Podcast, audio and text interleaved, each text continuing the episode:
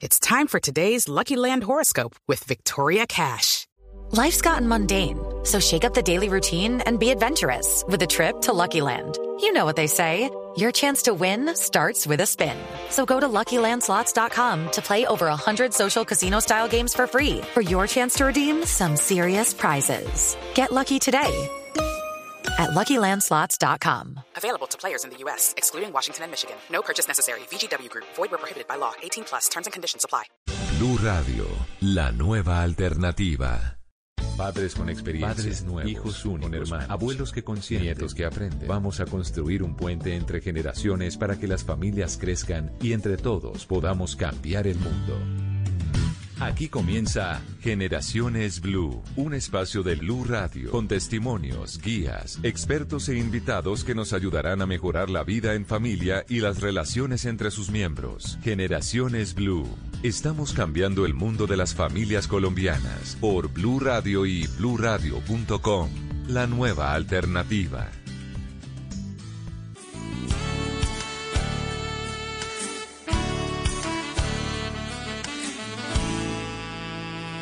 La vi jugando frente a mí con su vestido a cuadrillé cuando dejó caer de golpe su pañal sobre mis pies.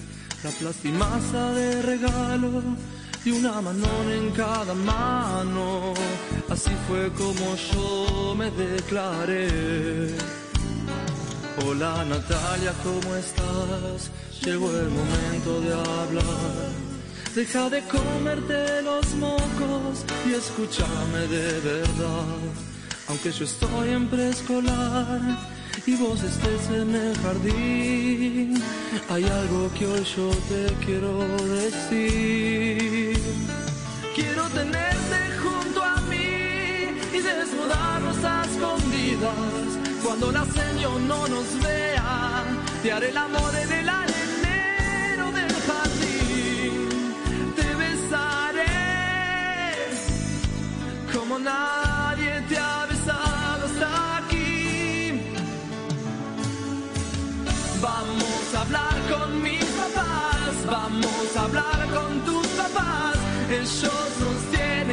si nos queremos casar.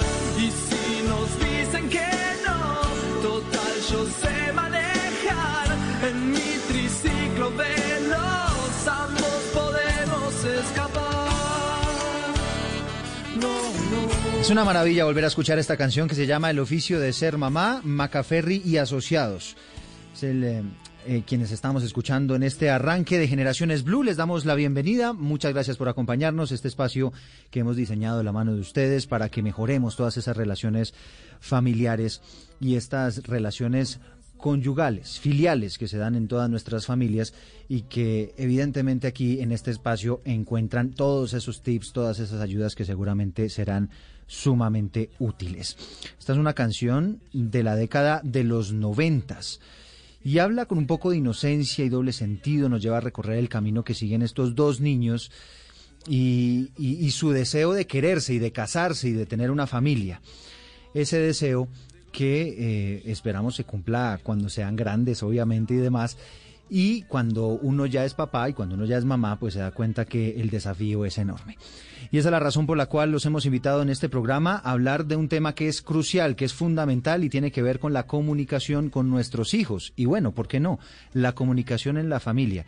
Porque el poder del lenguaje es sumamente importante. Cómo le hablamos a nuestros hijos, cómo nos hacemos entender, cómo les decimos aquellas cosas que queremos, sin transgredirlos, sin vulnerar también sus pensamientos y, y lo que ellos poco a poco van desarrollando. De eso estaremos conversando este mediodía. Así que les damos la bienvenida. Gracias por estar con nosotros en Generaciones Blue. Desde ya nos pueden escribir, numeral Generaciones Blue.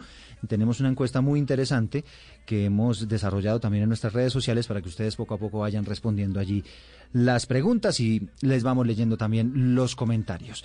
De esta manera y con buena música les damos la bienvenida. Esto es Generaciones Blue.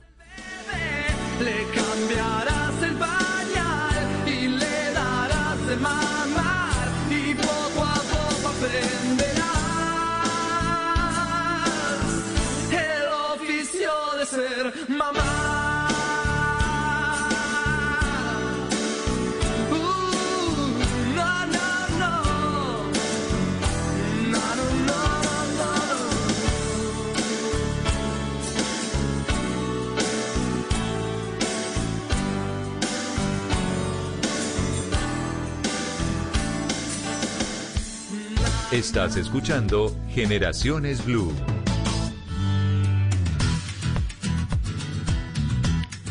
¿Usted cree que tiene una buena comunicación con sus hijos? Esa es la pregunta que les estamos lanzando en este mediodía. Dice que sí el 63% y dicen que no el 37%. ¿Será que esas personas que dicen que sí están teniendo verdaderamente una buena comunicación con los hijos? ¿Qué es tener una buena comunicación con los hijos? Pues bueno, de eso estaremos conversando en este mediodía aquí en Generaciones Blue. Tenemos una invitada de lujo y me alegra saludarla. Ella es Manuela Molina, es psicóloga de la Universidad de los Andes, candidata a Magister en Psicología Transpersonal y Terapia basada en Mindfulness de la Universidad de Naropa en Colorado, especializada en terapia de juego e instructora certificada en yoga y mindfulness para los niños adolescentes y además es creadora de una cuenta en Instagram que además se las recomiendo mucho que se llama Mindheart. Y fue por ahí que te conocí, Manuela. Gracias por acompañarnos. Eduardo, muchas gracias por esta invitación. Feliz de compartir la mañana de hoy para fortalecer la comunicación en la familia. Ya cuántos, bueno, la voy a, vamos a arrancar chicaneando. ¿Cuántos seguidores tiene usted ya en esa, en esa cuenta Mindheart? Somos una comunidad de 94 mil personas, Eduardo, de todas partes del mundo que sueñan con una crianza respetuosa. Es una maravilla, la verdad es que la recomiendo porque siempre, o soy seguidor de Manuela como padre de familia, eh, mi familia en general también la, la ve mucho, Manuela, porque usted da unos tips pues muy interesantes, muy cortos y le ayudan a uno mucho como padre de familia a mejorar esas relaciones que no son nada fáciles, ¿no? Uno actúa de la mejor, uno actúa siempre de la mejor voluntad con los niños, tratando de hacerlo mejor, pero cuando la ve uno a usted, pues se da cuenta que uno a veces comete muchos errores.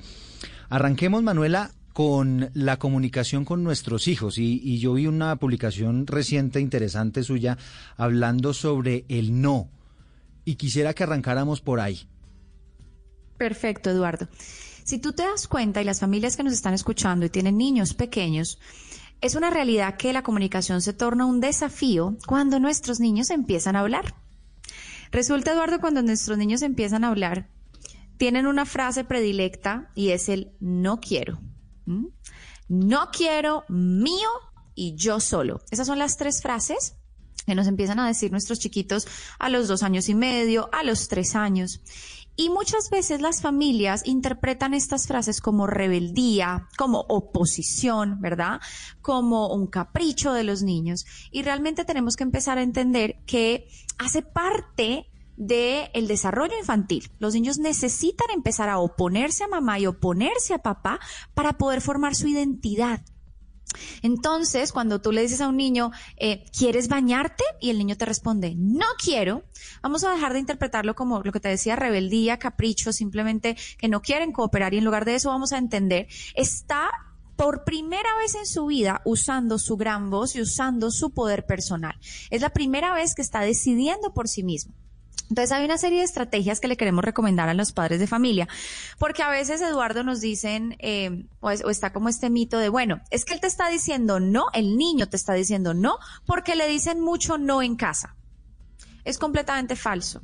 Puede que una familia siempre use comandos asertivos, que se dirija al niño enfocándose en lo que quiere que haga en determinado momento y aún así el niño va a usar el no todo el tiempo, porque lo que te explicaba, como parte de su desarrollo, eso es lo que le permite una individuación, crear su propio su propio self, como decimos en inglés, su identidad propia. Pero entonces ahí Manuela la interrumpo para que para que nos vayamos con ese mismo ejemplo. Entonces el niño me dice, "No quiero."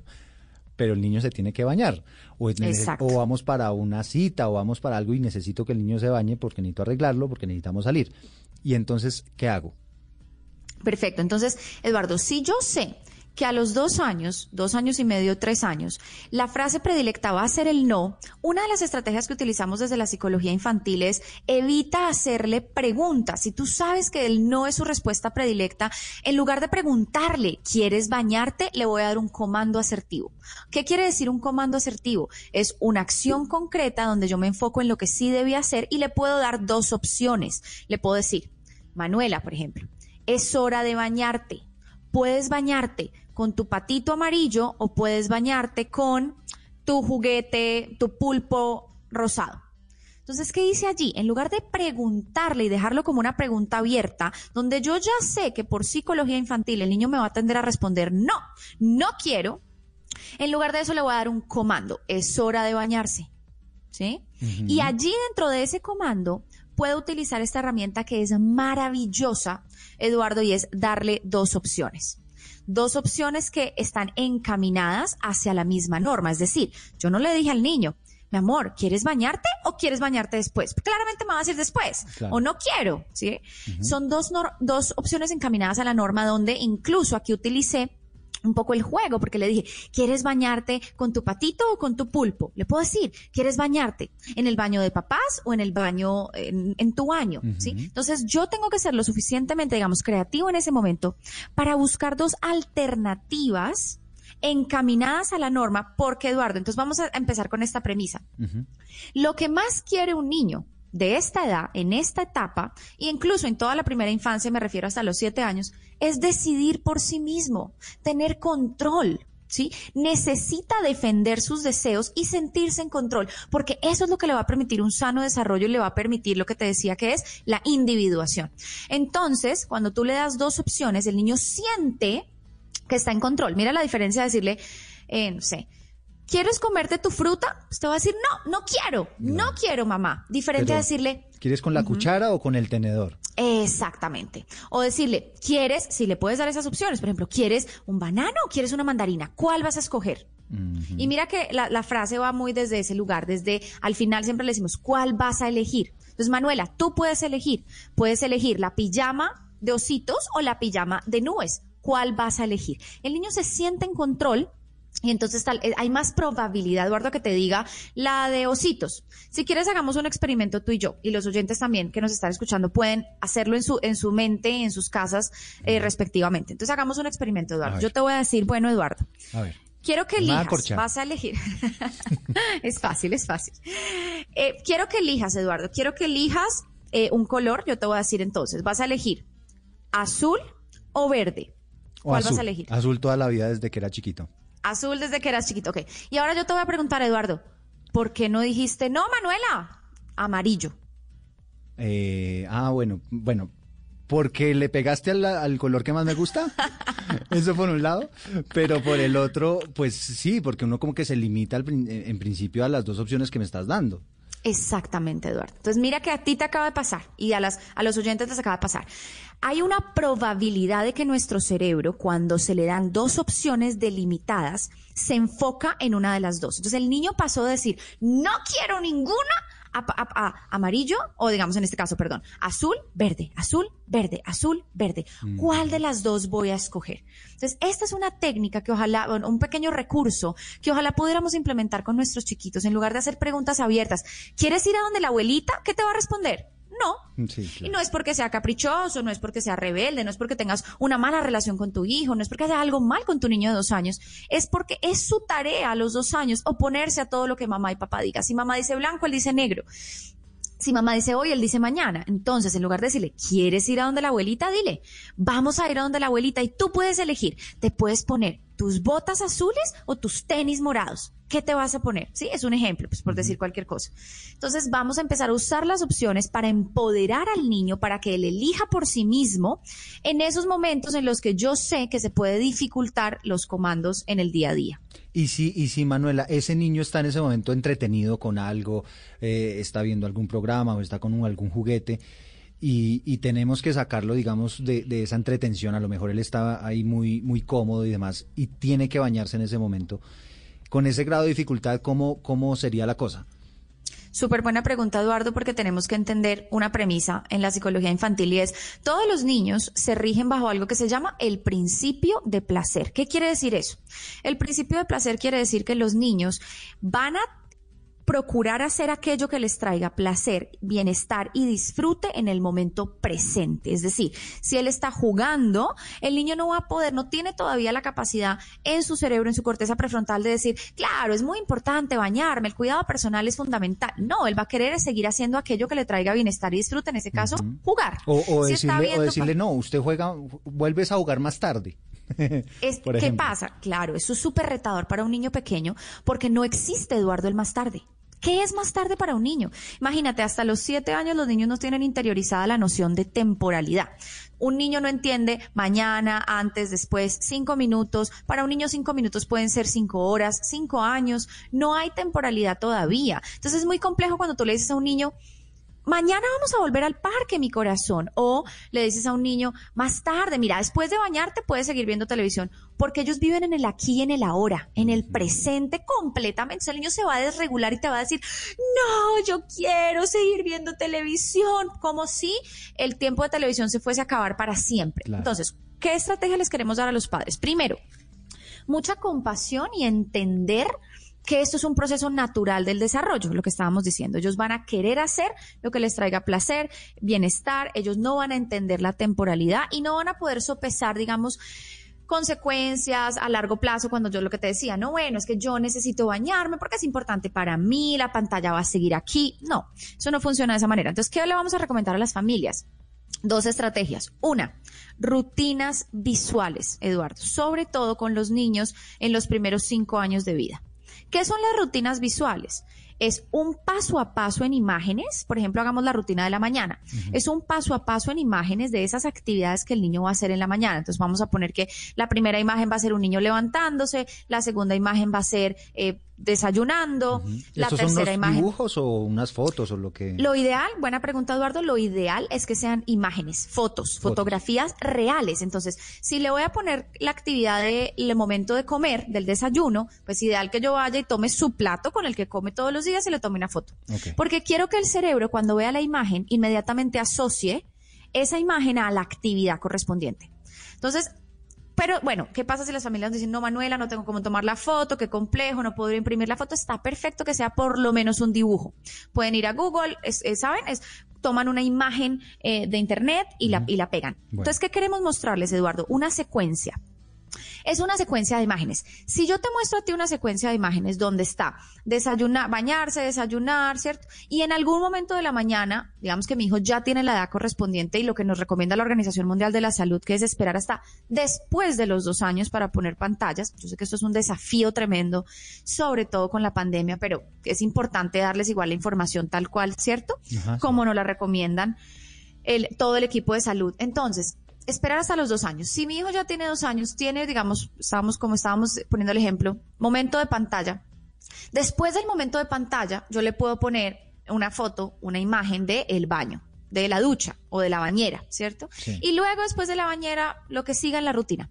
Mira qué diferente es yo poder mostrarle a un niño la secuencia de imágenes y decirle, mira, vamos a hacer primero este, luego esto, ya desayunaste, y le voy mostrando la secuencia, y luego le digo, mira, estás jugando.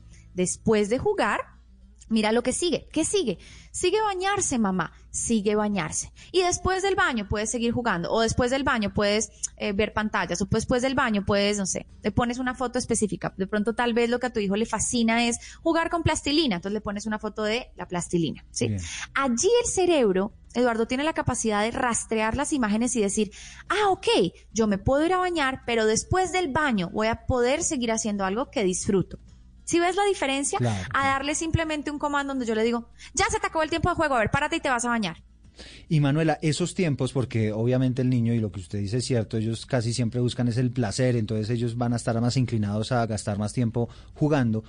En ese tipo de casos es bueno utilizar como qué recurso, ponerles una alarma, porque lo que usted dice es cierto.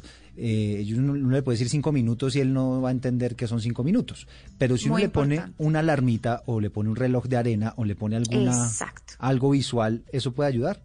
Maravilloso, Eduardo. Entonces sí, Exacto, ahí vamos para la segunda estrategia. Entonces, la primera estrategia que ya mencionamos se llaman las rutinas visuales, paso a paso en imágenes de la rutina para que el niño se anticipe, entienda qué viene a continuación y así digamos que está un poco más estructurada la rutina. ¿Cuál es la segunda estrategia que tú estás mencionando? Claro que sí, los temporizadores o relojes de arena. Aquí muchas familias nos van a decir, ay Eduardo, Manuela, qué maravilla, yo ya uso esto, yo le pongo una alarma del celular. ¿Qué pasa? La alarma del celular no es tan efectiva en niños pequeños porque el niño necesita ver el paso del tiempo, el correr del tiempo, ¿sí? Para anticiparse y saber, me queda un poquito, me queda un poquito menos. Cuando un celular suena, de todas maneras, es algo intempestivo, ¿sabes? Es como tú estás con el celular al lado y de repente sonó la alarma y el niño no se pudo preparar para ese momento de transición. Te voy a poner un ejemplo.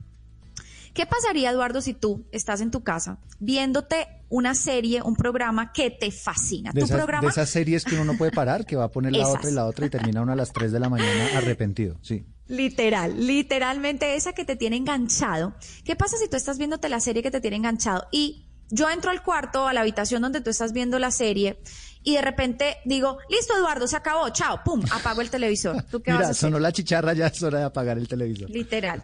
¿Cuál es tu reacción? ¿Qué me dirías? No, no, no, espere. Esperen un rato, un poquito, ya se va a acabar.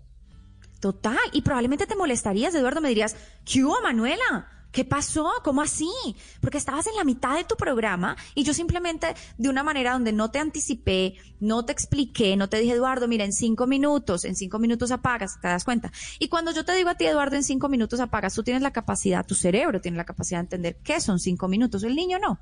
Entonces, ¿por qué les digo que el- la alarma del celular no la recomiendo necesariamente? Porque hay otras estrategias, tú ya lo mencionaste, los relojes de arena para niños que vienen por minutos y es muy diferente que tú le muestres al niño una visual donde tú le digas, Eduardo, te quedan cinco minutos de tu programa o te quedan cinco minutos de tu juego favorito o te quedan cinco minutos en el parque. Vamos a poner este relojito, volteamos el relojito de arena de los cinco minutos y el niño puede ver el paso de la arenita. Incluso yo te puedo decir, mira Eduardo, mira la arenita, ya casi baja del todo. Acuérdate, cuando la eh, arena baje totalmente, se acabó el tiempo de juego o se acabó el tiempo de, de, Sí, de de la pantalla, pantalla, ¿sabes? ajá, Como de la actividad. Entonces, exacto, de la actividad. Entonces, los temporizadores venden también, Eduardo, temporizadores especiales para niños, eh, venden los relojes de arena, incluso podríamos ahí sí usar, ¿sabes? Como esos relojes de cocina, esos temporizadores para cocinar, para hornear Ah, y sí. demás. Sí, tiene una Eso alarma que levanta la casa, ¿no? Esa alarma es, es poderosa. Pero sí, Exacto. sí sé cuáles menciona. Pero mire, Manuela, eh, el celular, si usted, si, si usted le muestra a él cómo está programando el tiempo y todo, y, y le pone el celular ahí al lado y de pronto el celular tiene algún sonidito, ¿eso igual puede funcionar? Yo sé que es preferible lo otro, sino que no sé si estemos en la capacidad todas las familias de comprar el reloj y de buscarlo y demás. Total. Eventualmente el celular puede funcionar. Eventualmente puede funcionar. ¿Qué les recomiendo? Si ustedes dicen, Manuela, no, no tengo cómo salir a comprar y conseguir estos recursos que nos estás mencionando, los relojitos de arena y demás, hay dos, hay dos cosas que podemos hacer. El celular, ojalá para niños mayores de 7 años. Y para niños menores de 7 años, quiero que piensen si tienen en casa un reloj análogo, Eduardo, ¿de acuerdo? Ajá. Serán los reloj, numeritos. tomen- Exacto, los que tienen los, los de palitos, para que Ah, nos pongamos sencillos con el lenguaje. El reloj de palitos que usted pega en la pared, Sí, ¿sí? sí, sí. El que hace tic, tic, tic, tic. Ese reloj análogo común y corriente, eh, usted lo va a tomar y va a marcar con un, por ejemplo, si tiene marcador borrable o un sticker, póngale un sticker y dígale al niño, cuando el palito llegue a este lugar, es hora de guardar. Ah. Cuando el palito llegue a este otro lugar, es hora de, em, no sé, eh, apagar el televisor, ¿sí? Entonces, ese es otro recurso, los relojes de palito que tenemos en casa con marcadores borrables, con stickers para delimitar el tiempo. Y eso, y eso, Manuela, hace que, que el niño asuma el tema más de una manera más tranquila, eso porque nos ayuda. Claro, es exactamente el ejemplo que te daba a ti con tu programa favorito, porque el ser humano necesita anticipación, necesita entender cuánto tiempo va a pasar y los niños sobre todo tienen una característica en su pensamiento y es que ellos son un poco más inflexibles en su pensamiento. ¿Por qué son inflexibles en su pensamiento? Porque están las esas, esas funciones ejecutivas en el cerebro están un poco más inmaduras. ¿A qué me refiero con esto? Entonces que tú, Eduardo, tienes la capacidad de ser más flexible y adaptarte al cambio. El niño no tanto, le toma más tiempo. Por eso tú te has dado cuenta que las maestras, cuando hacen una transición entre una actividad y la otra en el jardín infantil, por ejemplo, hacen todo un ritual de transición. Entonces hay una canción y decimos adiós y luego hacemos un trencito y en el trencito cantamos la canción. ¿Te das cuenta? Sí, sí, sí. Porque pasar de una actividad a la otra, decir adiós a ciertos elementos, introducir una nueva actividad, toma tiempo para el cerebro, porque hay una inflexibilidad de pensamiento típica del desarrollo infantil. Entonces es el mismo ejemplo que te daba de tu programa favorito. Si yo te lo apago sin más y te digo, mira Eduardo, ya es que se acabó y te lo apago, tú a decir, oye, ¿qué pasó? Espérate, no, no hagas eso. Claro. Diferente a que yo te prepare, que te diga, Eduardo, Este es el ¿estás último disfrutando tu-" capítulo, sí. Exacto, esa es una buena estrategia con los, afortunadamente los programas de niños y demás nos dan esa posibilidad de decir último capítulo, ¿sí? Ahí que es importante también, Eduardo, y me parece clave que las familias eh, se preparen. Claro, podemos tener rutinas visuales con el paso a paso de las imágenes, podemos tener relojes de arena, podemos anticipar verbalmente al niño, ojalá todas estas estrategias a la vez, anticiparlo y decirle, te queda el último juego o estamos en el parque y Manuela, no tengo reloj de arena, no me voy a llevar el reloj al parque, ¿qué hago? Puedes decir, nos quedan tres deslizadas por el tobogán y Ah, nos vamos. Una, dos y, ¿sabes? Diferente a yo decirle al niño, en dos minutos nos vamos. Además, ese dos minutos de los, los adultos es tan relativo, Eduardo. Uno usa eso, ¿sabes? Es como, como, nos, mira, en dos minuticos. ¿Qué son dos minuticos? Dos minuticos a veces para un adulto son- es media hora o Sí, es un sí, segundo, ¿de acuerdo? Sí, Entonces somos muy ambiguos con los niños y los niños son muy concretos y necesitan un apoyo concreto. Lo que te decía con el parque, ¿no? Entonces, tres deslizadas por el tobogán. Eh, ¿Sabes? Y así le doy una visual al niño para que se prepare y eso va a lograr que nuestros chiquitos estén más anticipados, más regulados y lo más importante, hay una mayor probabilidad de que cooperen. Eduardo, antes de que pasemos a otro tema, Manuela. por- porque voy a la pausa, pero, pero, Ah, pero, pero vamos a pasar a otro tema. Pero, pero, ¿qué me ibas a decir? Sí, antes, antes de que cerremos este tema súper importante, familias, constancia. Tenemos que ser constantes, porque ¿qué pasa entonces, Manuela? Es que yo apliqué todo, hice el reloj de arena, le dije que los últimos tres el deslizadas en el tobogán, y de todas maneras el niño entró en pataleta. No, yo me quiero quedar, mamá, y entonces empezó a llorar. Ahí el adulto, ojo, tiene que mantenerse firme en la norma que estableció.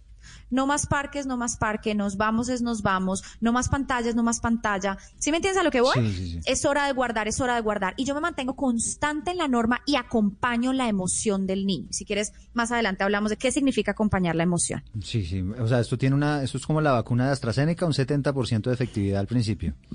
Exactamente. Bueno, ya regresamos, Manuela Molina, hablando con nosotros en Generaciones Blue a esta hora sobre estos temas tan interesantes, el contacto con los niños, cómo hablarles, cómo manejar todos estos temas para bajarle, por ejemplo, a las pataletas, para bajarle un poquito a la rebeldía y tratar de mejorar esa comunicación, esa relación con nuestros hijos. Ya regresamos.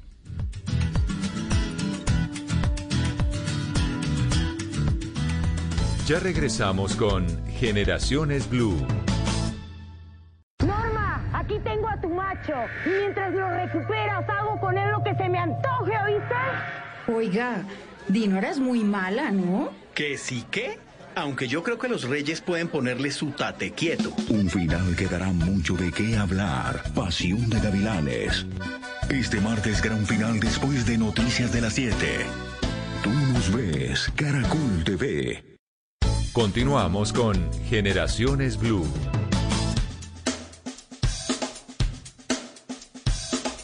Y aquí los estamos acompañando en este programa en Generaciones Blue, hablando de esa relación con los niños, hablando del lenguaje, hablando de las estrategias que nos van a ayudar mucho para tener al final de cuentas una mejor relación con ellos. Bueno, Manuela, estábamos hablando entonces de esta primera etapa y usted nos hablaba de un, de un segundo tema que es clave eh, en esta relación, en la manera de hablarle a los niños. Exacto, Eduardo. Entonces estábamos diciendo la importancia de mantenernos constante ante la norma, ante el límite que hemos establecido. O sea, si yo le dije repente- tres lanzadas en el, en el, eh, por el rodadero, son tres lanzadas por el rodadero y se acabó. Exacto. Salga bien o salga mal el tema, pues. Salga bien o salga mal el tema. Es decir, sea que el niño coopere y diga, tercera, listo, mamá, estoy listo, y nos se vayan al del parque y se monten al carro o, se vayan caminando. O sea que el niño diga, no, yo quería, mamá, y entonces se desborde, llore, grite, patale. ¿Cuál es la importancia de que el niño también entienda que hay una firmeza y que hay cierta seguridad en el límite que pone el adulto? A veces los adultos, por miedo a las emociones o los desbordes de los niños, tendemos a ser permisivos y entonces de repente decimos, ay, bueno, mi corazón, no te pongas a llorar, no te pongas a llorar, mira, mira, La quedémonos última, en el pues. parque, no Sí. pasa nada, no pasa nada, ¿sabes? Está bien, o de la última, es como, sí. exacto, está bien la última, o, ay, no te vas a poner, no te pongas así, ¿sabes? Es miedo a la emoción del niño. Y mira la la- el giro que le vamos a dar aquí desde la psicología infantil y es, si yo le dije a mi hijo, es hora de guardar la plastilina, lo anticipé, ojo, entonces ahí tenemos que revisar que hayamos, que hayamos realmente aplicado las herramientas. Lo anticipé, le mostré incluso las la rutina visual que después de la plastilina venía otra actividad y luego podía volver a jugar plastilina. Eh, usé el temporizador y le dije, te quedan cinco minutos y le puse el reloj o le puse el, el relojito de arena. Bueno, Eduardo, ¿qué pasa? Entonces si dicen, no, yo quería seguir con la plastilina. Ahí yo voy a mantenerme firme en el límite, pero voy a validar la emoción. ¿Sabes? Eduardo, es difícil para ti, tú querías la plastilina. Y respiro conscientemente, valido la emoción, le nombro lo que le está pasando. Es difícil para ti, tú querías seguir jugando con la plastilina, estás molesto. y me quedo en silencio y luego le digo, tú puedes con esto y le ayudo a guardar la plastilina. ¿Viste lo que dice? Valide la emoción. Yo no le digo, ay, pero porque eres tan llorón, pero no es para tanto. Pero, yo es te que mira, es solo advertí, es que eran tres plastilina". lanzadas y Es- tal. No es un sermón, no es una cantaleta. Yo te advertí, tú ya sabías, pero es que mira, después me van a decir, Manuela, ese reloj no sirve. Entonces, familias, es natural que un niño sienta malestar cuando tú le pones un límite y le dices que tiene que parar de hacer algo que disfruta. Acompaña la emoción, es difícil para ti y vuélvelo, Eduardo, un momento de inteligencia emocional, de enseñar habilidades eh, sociales, de habilidades de inteligencia emocional, donde le dices, esto que sientes se llama rabia, esto que sientes se llama frustración. Vamos a respirar juntos, tú puedes con esto. Acompaño el sentir mientras le ayudo a cumplir la norma. Yo te voy a ayudar a guardar la plastilina. Vale ahí, por ejemplo, el abrazo, no sé, el niño frustrado Claro. porque no se pudo lanzar otra vez por el rodadero, entonces le doy el abrazo y le digo, no, yo sé que estás molesto, pero es hora de irnos y tal, ¿sí? completamente, se vale. Y eh, le- ahí, por ejemplo, podrías llegar a darle opciones, a menos de que el niño esté muy desbordado y esté en pataleta en el suelo, llorando, gritando y pataleando. En ese momento el niño no va a escucharte, no puede procesar en su cerebro dos opciones, pero si el niño está, no está en pataleta como tal, sino que está en la queja como yo quería, mamá, yo quería estarme en el parque, ahí le puedes dar dos opciones y le puedes decir, tú puedes elegir, nos podemos ir al carro saltando como canguros o saltando como ranas. Tú puedes elegir, puedes guardar primero la plastilina amarilla o puedes guardar primero la plastilina azul. Tú puedes elegir. Entonces ahí aplico la herramienta de las opciones. Bien. Y, y, y bueno, ya que estamos metidos aquí en el tema de la pataleta, Manuela, ¿cómo darle manejo a esa pataleta? La pataleta que usted nos dice ya es la del piso, la de la llorada, la del alarido, la del grito durísimo, el llanto. Eso, eso cómo en principio se debe manejar. Bueno, Eduardo, mira, el tema de la pataleta yo creo que nos da para todo, Para todo un programa, ¿sabes? Sí, bueno, lo, total. lo volvemos a hacer, pero hacemos, nos puede dar un tip. Claro que sí. ¿Qué te quiero explicar? Creo que el mensaje más importante que quiero que se lleven las familias con relación a la pataleta. La pataleta no es un mal comportamiento. Y quiero que todos los oyentes conecten con esta frase, que yo sé que puede haber mucha resistencia. ¿Cómo que no, Manuela? ¿Cómo que no la pataleta? No, no, no, es que un niño no puede salirse con la suya, no puede manipular de esa manera, no se la puede montar a los adultos como decimos popularmente en Colombia. Eso es completamente falso, Eduardo. La pataleta no es manipulación, no es un mal comportamiento, no es una conducta deliberada que el niño decide hacer para tergiversar la norma o para jugar con el adulto. Eso es completamente falso y tenemos que actualizarnos y aprender sobre neurociencia para entender que la pataleta, Eduardo, sucede por la maduración del cerebro. El cerebro está tan inmaduro que un desborde emocional y una pataleta es la única manera como el sistema nervioso de un niño tiene para reaccionar. No puede reaccionar de otra manera. Quiero que pienses que cuando un niño hace pataleta ha perdido el control sobre sí mismo. Y literalmente el niño cuando está desbordado, llorando, gritando, pataleando en el piso, lo que necesita es que un adulto de una manera regulada y amorosa lo acompañe a su lado. Y mira que nuestra tarea como adultos no es parar la pataleta, porque si tú quieres parar la pataleta, las estrategias entonces ahí van a terminar siendo agresión, van a terminar siendo pegándole al niño, asustando al niño, ¿sabes? Ignorando al niño, que es una de las cosas más contraproducentes que podemos hacer durante la pataleta, es ignorar al niño. Ah, porque, el niño lo porque, que necesita... porque yo, yo había escuchado que no, usted tiene que ignorar la pataleta porque si no el niño se acostumbra a que por esa vía obtiene lo que quiere. Claro, completamente falso, Eduardo. Eso tristemente, muchos, eh, muchos profesionales que no están actualizados, incluso muchos maestros, muchos pedagogos que no tienen ningún, ninguna base eh, ningún fundamento desde la psicología infantil lo recomiendan y hay que salir de este mito, hay que empezar a informarnos. La pataleta jamás se ignora. ¿Por qué no se ignora la pataleta? Porque el niño no tiene la capacidad, Eduardo, de autorregularse. Es falso que un niño solo haciendo pataleta va a poder finalmente llegar a la calma por sí mismo. Entonces ustedes dirán, ay Manuela, pero yo los he visto, ellos lloran 45 minutos seguidos, hacen pataleta 20 minutos seguidos y finalmente terminan cansados. Es más, terminan hasta dormidos, ¿cierto? terminan cansados y se duermen. Eduardo. Te voy a contar, eso no se llama calma. Eso que tú ves después de un niño llorando solo en una pataleta, completamente abandonado, se llama cansancio y se llama represión de la emoción. Y queda dormido porque el cerebro utilizó un mecanismo de defensa que nosotros en inglés llamamos shutdown. Literalmente el cerebro se desconectó, es la respuesta del sistema nervioso parasimpático que dice, ya no puedo mantener este estado de alerta, tengo demasiado cortisol, tengo demasiada adrenalina, el cerebro se tiene que fundir, literalmente como un bombillo que se fundió y por eso el niño queda dormido agotado. No porque realmente logró regularse. Entonces, bueno, Manuela, no ignoramos, no castigamos la pataleta, eh, no le decimos, pero ¿por qué me haces pataleta? El niño no te está haciendo nada a ti, el niño está teniendo un desborde emocional que no puede controlar y no lo hace para manipular. Muy importante, Eduardo, esa, esa Aclaración.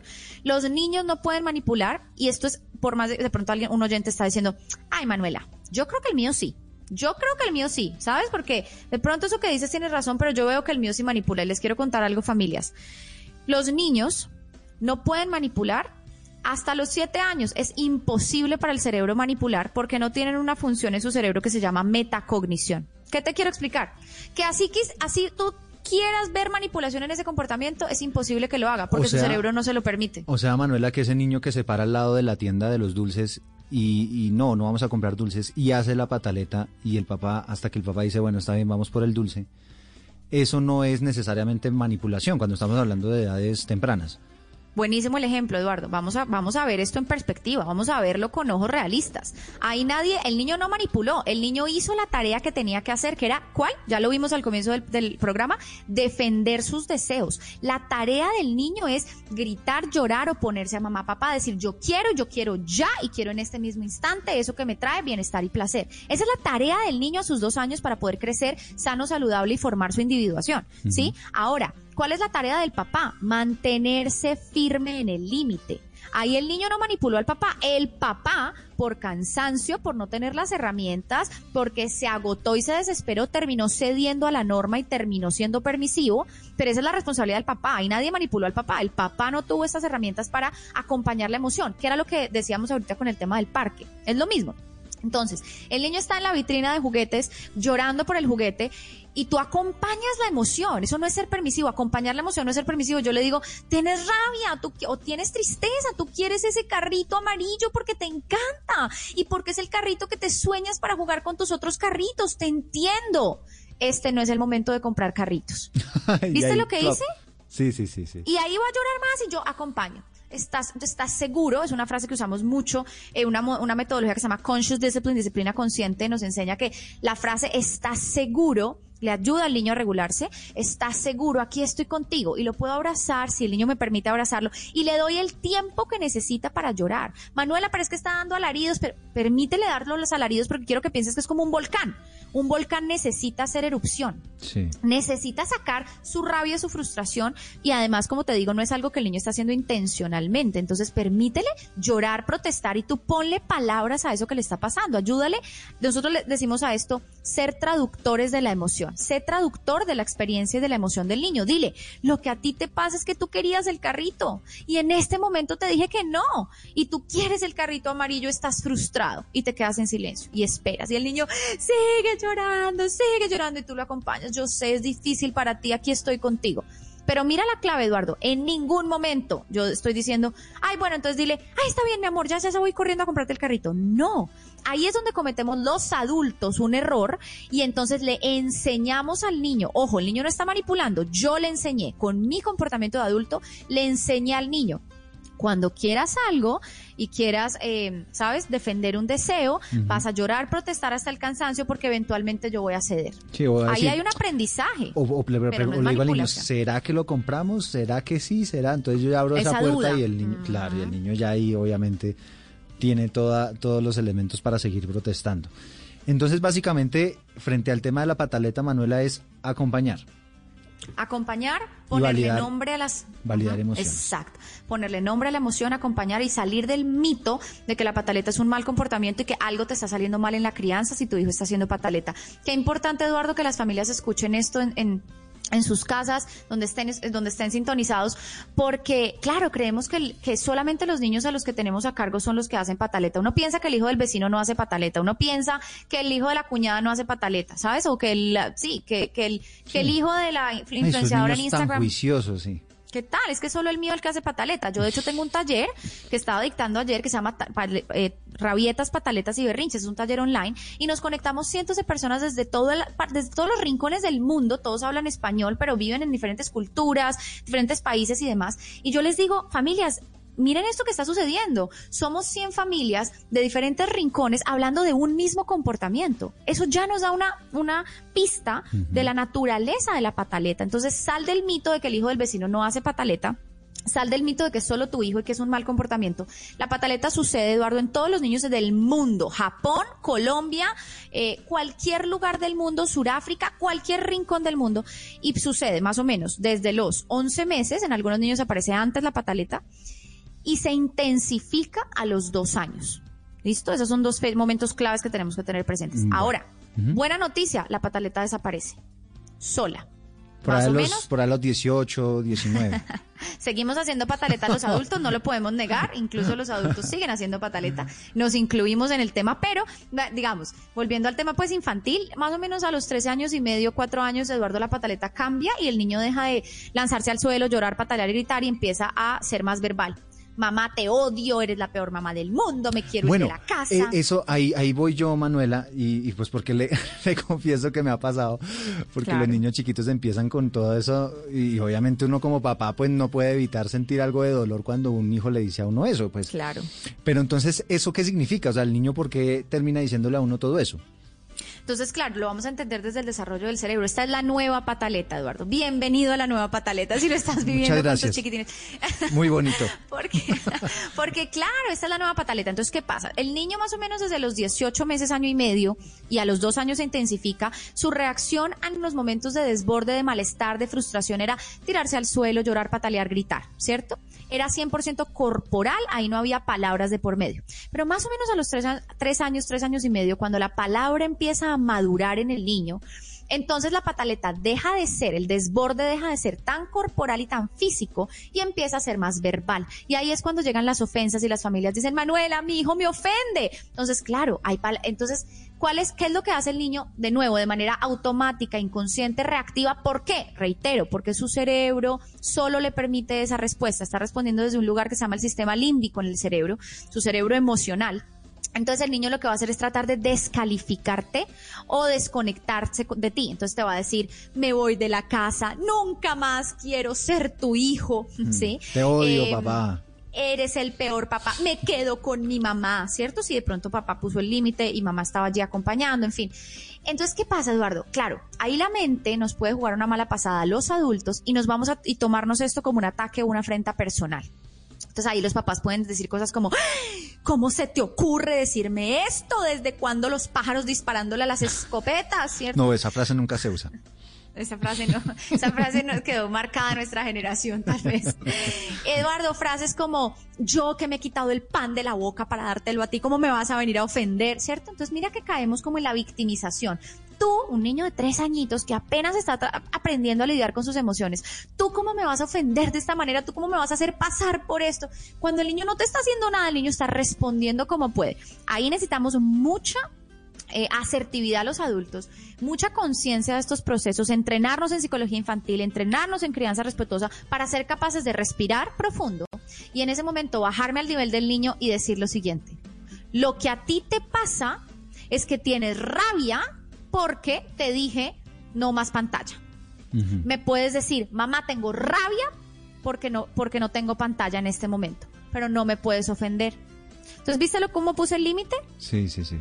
Y empiezo siempre con la misma frase, Eduardo. Lo que a ti te pasa es, porque el niño ni siquiera tiene la conciencia para asociar, claro, yo tengo rabia, por eso ofendí a mi mamá. No, el niño simplemente responde de manera reactiva, automática.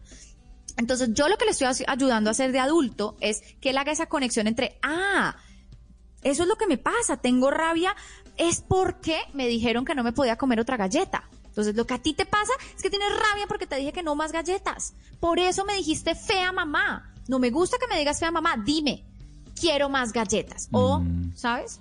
mamá me da rabia. Y ayudarle a utilizar como, como esas palabras, no para insultar al otro, ofender al otro, sino para decir lo que verdaderamente quiere. Esa es la clave, Eduardo. Ahí lo pusiste de una manera perfecta y es eso. Quiero darle las palabras para que aprenda a comunicar su malestar de una forma saludable, asertiva, ¿sabes? Socialmente, digamos, aceptada.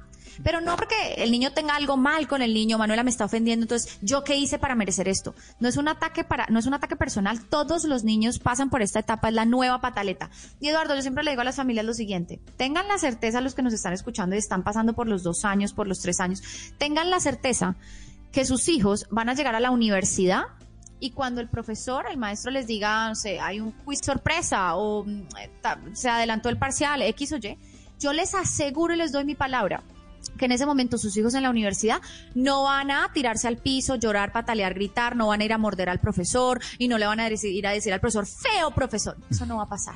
Esto es algo que es transitorio en el desarrollo infantil. ¿Qué queremos hacer? Acompañarlos con compasión, evitar el maltrato, la amenaza, el rótulo, eres un grosero, eres un desobediente. Evitar esto que sí tiene un efecto a largo plazo en su autoestima y en su desarrollo.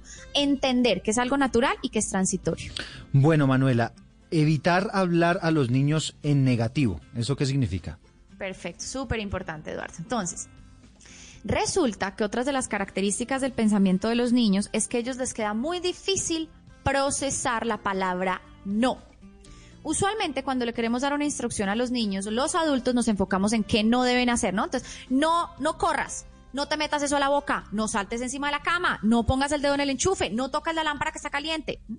y mira que todas estas frases lo único que están diciendo es el no hagas X o Y, ¿de acuerdo? Sí. Lo que te estoy explicando, Eduardo, es que el niño no puede procesar el no en los primeros siete años de vida. Es una tarea muy compleja para el cerebro. Y vamos a hacer un ejercicio tú y yo, que yo sé que tú ya lo viste en Instagram en mi contenido, pero todos los no, oyentes... pero yo me hago el loco, tranquilo. y que todos los oyentes puedan hacerlo con nosotros, me parece maravilloso. Eduardo, entonces, Quiero que en este momento puedes cerrar los ojos si quieres y escuches mi voz con atención y dejes llegar la primera imagen que viene a tu mente cuando yo te digo, no saltes encima de la cama. Pues se me ¿Qué viene imagen la- llegó a tu mente? Eh, saltos encima de la cama. ¿Viste de pronto un niño saltando encima de la cama o una persona saltando encima de la cama, correcto? Sí, específicamente yo saltando encima de la cama. ok. Ahora quiero que te pongas como que estás con, con uno de tus, de tus chiquitines y estás pintando. ¿Sí? Sí. Y están usando pintura. Entonces le vas a decir, no te metas los dedos a la pintura, no te me- no metas los dedos a la pintura. ¿Qué imagen llegó a tu mente? Eh, unos frase? dedos pintados. Unos dedos pintados, sí. Y mira que particularmente cuando a mí me dicen esa frase, yo me imagino unos dedos pintados color azul. No me preguntes por qué. ¿Qué color te imaginaste la pintura? Azul también. También.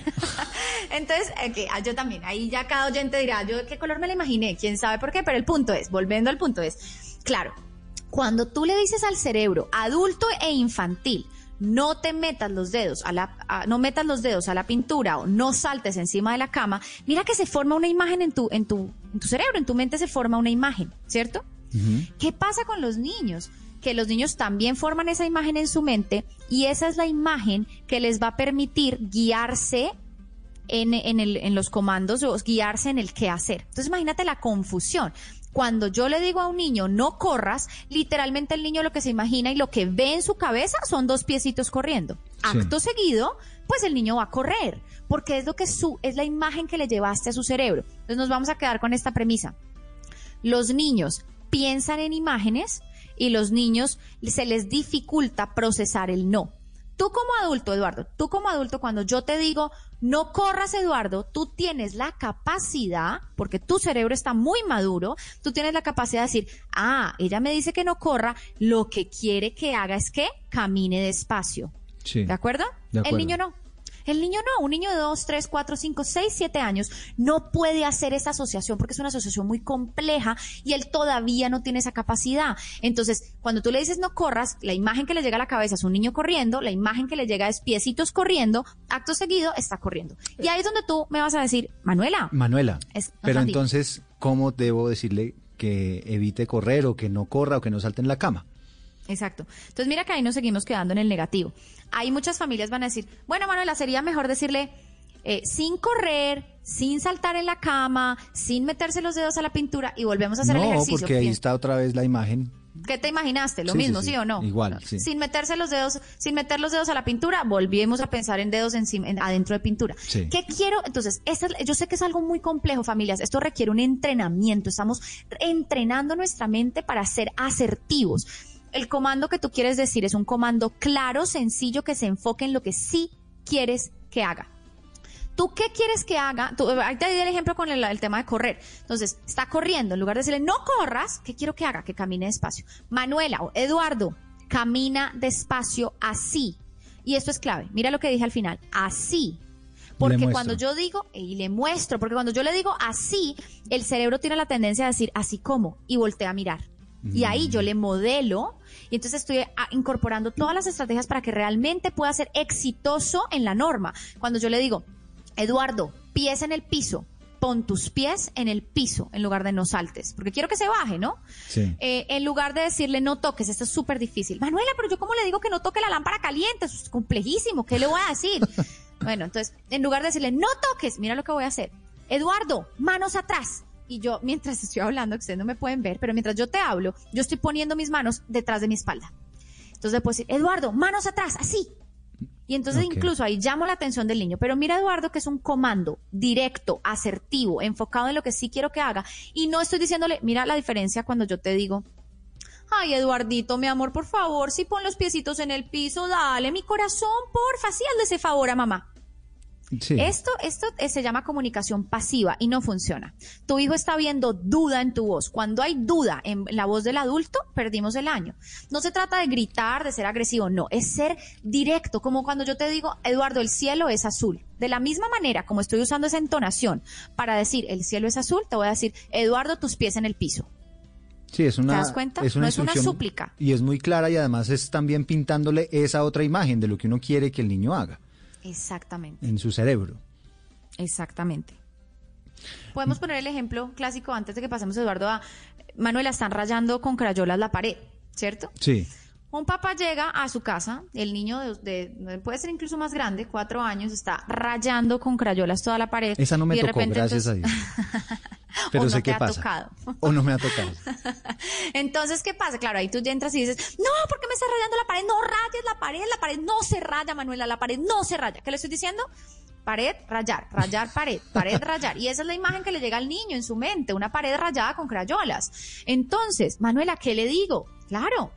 Le digo, Manuela, tú querías pintar, lo que querías era, ra- era usar tus crayolas. Pinta en el papel, aquí, en el papel. Y ahí claramente puedo hacer un proceso de reparación donde le digo, ahora vamos a juntos, vamos a limpiar la pared. No es un castigo, Eduardo, no es mm, para que él sufra, para que le duela, para que se arrepienta. No, es para enseñarle a reparar. O sea, a ti se te riega un vaso con agua al suelo, ¿tú qué harías? ¿Cuál es la consecuencia? Natural. De que se te riegue el agua al suelo. Una consecuencia es, pues voy limpio. Pues voy sí. tomo un trapo, Un voy tomo un paño, un, un, ajá, un trapeador, Y hago, y ah. limpio. Y hago así. Y ah. hago ah con- y con el ah incluido, total. Los niños también, entonces tú le puedes decir, juntos vamos a limpiar la pared, mira, vamos a tomar el jabón y vamos a limpiar, incluso puede ser un momento de conexión con los niños. Pero mira que nos enfocamos en él, vas a pintar en el papel. Ahora, va a llegar el otro día y ustedes van a decir, no, Manuela, eso no funcionó porque llegó la siguiente semana, llegó Y el otro día y volvió a rayar en la pared. Y ojo con esto, familias, la norma necesita tiempo, práctica, mucha práctica para ser interiorizada. Te voy a poner un ejemplo, Eduardo, que me encanta ponerle a las familias.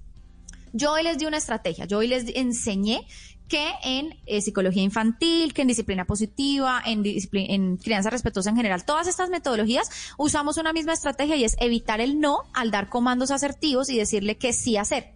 ¿Cierto? Sí. Yo ya te enseñé, yo le enseñé a todos los adultos hoy eso. Puede que a algunos oyentes eh, hoy es- hayan escrito en sus apuntes, en una libretica, ¿cierto? Hayan practicado y demás. Y les aseguro, oyentes, que ustedes mañana van a tratar de poner esta herramienta en práctica y se les va a salir el no. Y le van a decir, no, saques el agua. Y después van a decir, ay, ay, se me olvidó, Manuela, se me olvidó. ¿Cierto? Sí, sí, sí. Imagínate ahí, Eduardo, que yo te dijera, tú después, tú que me has escuchado en los lives y demás, y en los- el contenido de Instagram, y además tuvimos este programa. Ya después de que yo te enseñara, Eduardo, vas a evitar Usted no el tiene usa remedio. comandos. Imagínate, imagínate, Eduardo, que yo te dijera, no, Eduardo, contigo no se puede, por favor, es que mira, te acababa de enseñar, es que te lo enseñé ayer, a ti qué es Sí, lo que sí, te está sí. pasando. Y eso es lo que hacemos con los niños. Eso es lo que hacemos con los niños. Te lo he dicho, mira, es que te lo dije ayer, pero es que a ti qué es lo que te pasa, es que mira, no quiere hacerme caso.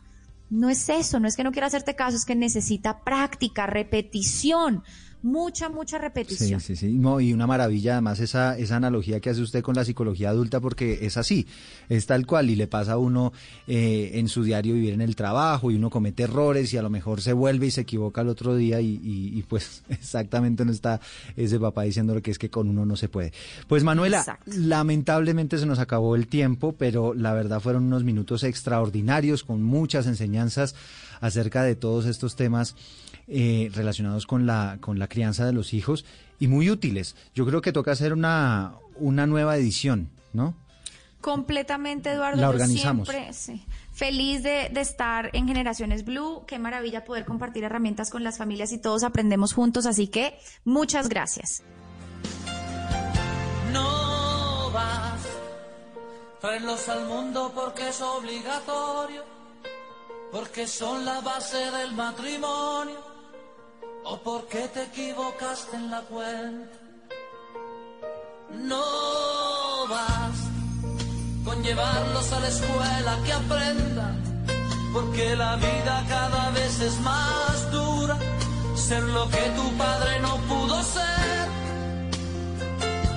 No basta que de afecto tú le has dado bien poco, todo por culpa y bueno, cuando hablamos de crianza, pues se nos viene también a la mente esta canción No Basta de Franco de Vita, con eh, un, eh, de pronto, un paternazgo frustrado alrededor de todo lo que significa acompañar a los hijos, estar ahí presente, no conformarse simplemente con el lado económico, en los bienes materiales, sino también tener en cuenta que nos necesitan, tanto a papá como a mamá. Así que clave estar siempre presentes, tal vez una de las enseñanzas que nos deja este programa en el día de hoy, un programa maravilloso dedicado a nuestros hijos. Nos reencontramos dentro de ocho días. No vas castigarlo por haber llegado tarde, si no has caído ya tu chico es un hombre, ahora más alto y más fuerte que tú. Esto es Generaciones Blue.